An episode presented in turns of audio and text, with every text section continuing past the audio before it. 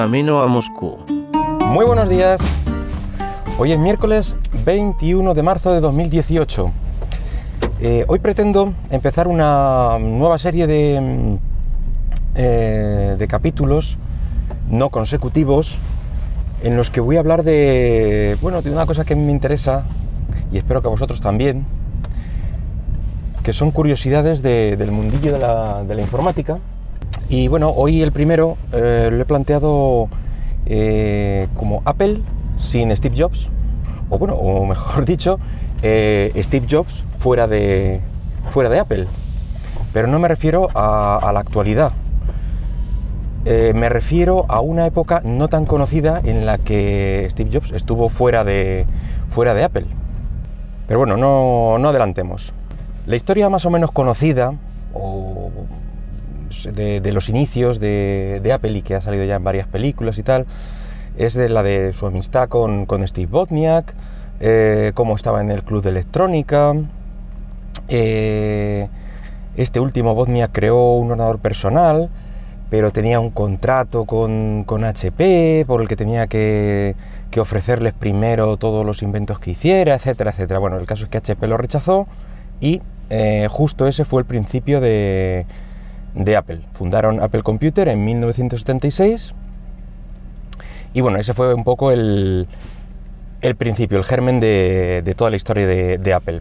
Eh, si no habéis visto mm, la película Piratas de Silicon Valley, es el momento de recomendarla porque cuenta toda esta época y de la creación de los diferentes eh, modelos que sacan, eh, problemas, eh, también salen los inicios de Microsoft. Es una película de las más interesantes de este tema, eh, realmente mejor que las últimas que sacaron estos últimos años. Bueno, pues volvemos a Apple. Allí sacaron el, el Apple I, que es este ordenador que sacó Wozniak, el Apple II con diferentes variantes, el Lisa,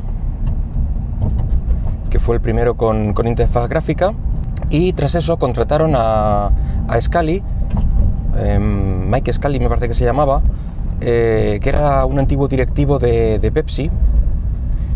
Con, bueno, pues eh, hay una pequeña anécdota con la contratación y tal, que bueno, tampoco viene mucho al caso. El caso es que en 1984 lanzaron el Macintosh. Pero eh, tras eh, bueno, rencillas con la directiva y con este directivo en concreto, con Scali, eh, bueno, se le retiró del equipo Macintosh y finalmente en el 85, me parece recordar, que, que bueno, mm, tuvo que abandonar la, compañía que él mismo ayudó a, fundar. Y se deshizo de, de todas las acciones de Apple excepto una. Bueno, empezamos ahora realmente con, con el tema. ¿Qué hizo Steve Jobs cuando eh, le obligaron prácticamente a salir de su propia empresa? Bueno, pues eh, en lugar de, de quedarse apartado de, de la vida empresarial contando pues todo el dinero que había juntado, que sería bastante, y bueno, mm, un retiro digamos cómodo, pues eh, un año más tarde, en 1985, pues fundó Next Computer, así, eh, que quizá no te suene, pero eh, todo tiene sus implicaciones. El Next Computer era una empresa informática que fabricaba estaciones de trabajo, especialmente para empresas, para educación, etc. En el 88 sacaron el, sacaron el Next Computer y en el 90 la Next Station. Sin embargo, la mayor innovación de esta empresa fue el sistema operativo, que denominaron NextStep, NextStep, por así decirlo, que para no adelantarnos solamente lo nombramos y ya, ya lo retomaremos. Y ahora la parte más, eh, más curiosa de, la historia es que un año más tarde de la eh, creación de, de Next Computer, pues Steve Jobs se fue a, a Lucasfilm y les compró una empresa de las subsidiarias eh, llamada The Graphic Group. La compró por unos 5 millones de dólares, calderilla vamos, y le invirtió otros 5 millones de, de dólares. Y con, ese, con esa primera inversión, la empresa se convirtió en Pixar. Aquella te suena un poco más. Bueno, pues en 1995 ya se estrenaba eh, Toy Story, que es el primer largometraje creado íntegramente eh, por gráficos eh, por ordenador, ganadora de un Oscar y bueno, la primera de una larga lista de películas de éxito de, Pixar con, con Disney. Finalmente, en el año 2006, vendió Pixar a Disney por 7.400 millones de dólares. Vamos, que... Eh, y además se mantuvo en labores de producción y una silla en la directiva de Disney, o sea, no le salió mal la operación. De hecho, fue una de las más lucrativas que tuvo, que tuvo Jobs. Eh, se dice que fue una operación más lucrativa todavía que, cualquiera de las de, eh, de, Apple y en cambio recordado más por Apple que por, este, que por esta otra empresa.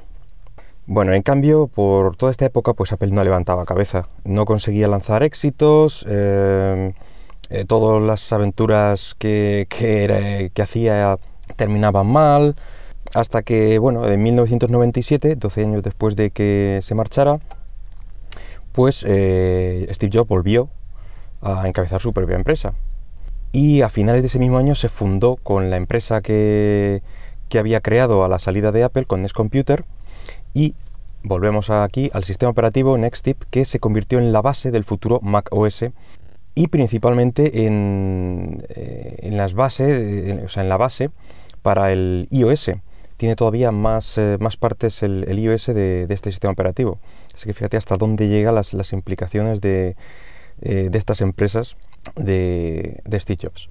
Bueno, pues eh, tras una serie de polémicas decisiones a su vuelta, bueno, pues se centraron en mejorar los productos y de ahí pues salió eh, pues los iPod, el iTunes Store, los iMac, en fin, todo lo que, digamos, la historia reciente de, Apple y que seguramente conoceréis, de hecho, porque las mismas líneas de producto llegan prácticamente hasta nuestros días. Bueno, pues hasta aquí. Estos años de, de fuera de Apple, que a lo mejor no son tan conocidos y sí tienen mucha implicación en el mundillo de la informática. Bueno, si os ha gustado este capítulo de esta nueva serie de, curiosidades de la informática, pues podéis dejar comentarios en iVoox o en Twitter en arroba camino Moscú. Y bueno, nada más. ¡Hala! ¡Hasta luego!